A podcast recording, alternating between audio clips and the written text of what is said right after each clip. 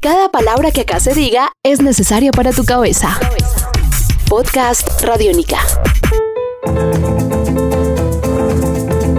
Hola y bienvenidos a los libros de Medallo, un podcast radiónica. Hoy retomamos la obra de don Tomás Carrasquilla, contada por uno de los escritores que más lo ha estudiado, Jorge Naranjo Mesa.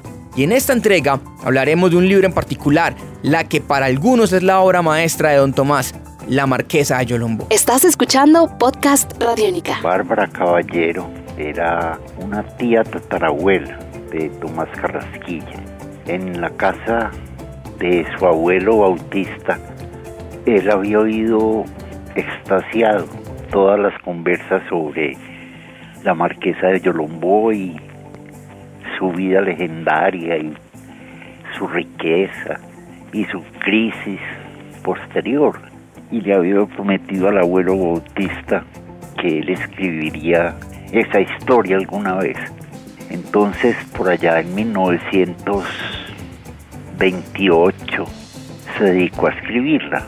Pepe Mejía le ayudó con escarmenar en los archivos de Santa Fe de Antioquia y de San Lorenzo de Yolombó todos los rastros que había de la marquesa Yolombó y él fue armando el relato.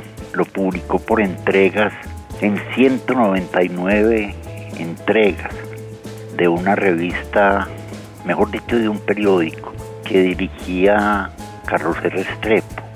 En esa historia él narra muchos de sus antecedentes como genealógicos, desde el tiempo en que Bárbara se va a buscar oro en el río San Bartolomé, hasta su pérdida desastrosa con ese español que la estafó y que se la llevó en matrimonio y la dejó tirada en Cartagena.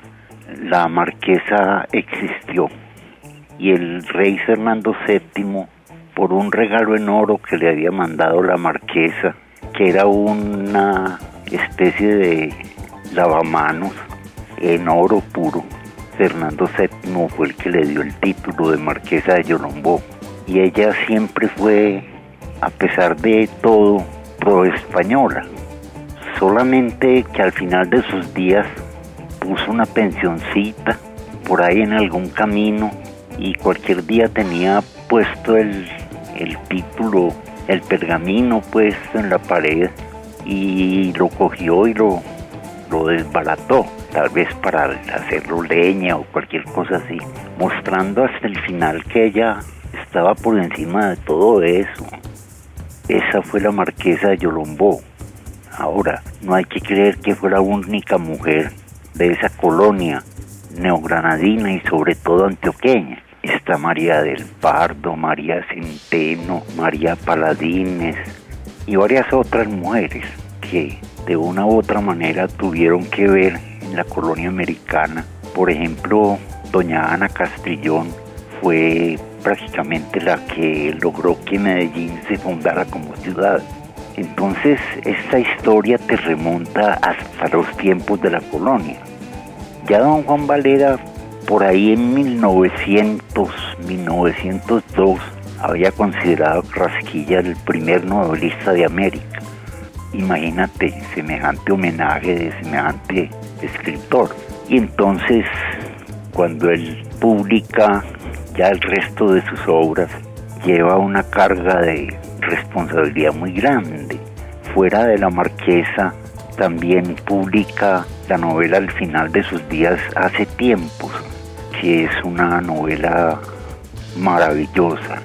Quizá no con ese aire de leyenda, de cronicón histórico, como él dice, de la marquesa de Yolombó, pero igualmente pues una lección sobre la Antioquia minera del siglo XIX, recuerdos de su vida infantil y adolescente y hasta el final de sus días. Podcast Radiónica. Una ocasioncita estaba Peralta muy fatigado de las afugias del día, cuando, a tiempo de largarse un aguacero, arriman dos peregrinos a los portales de la casa y piden posada.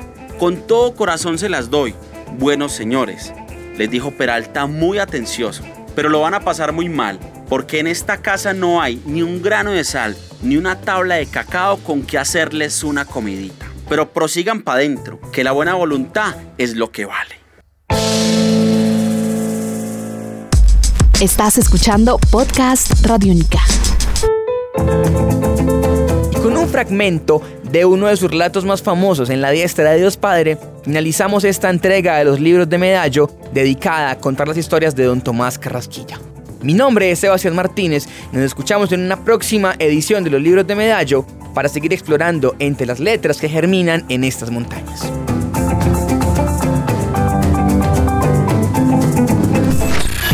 Este es un podcast Radiónica. Descárgalo en radionica.rocks. Podcast Radiónica.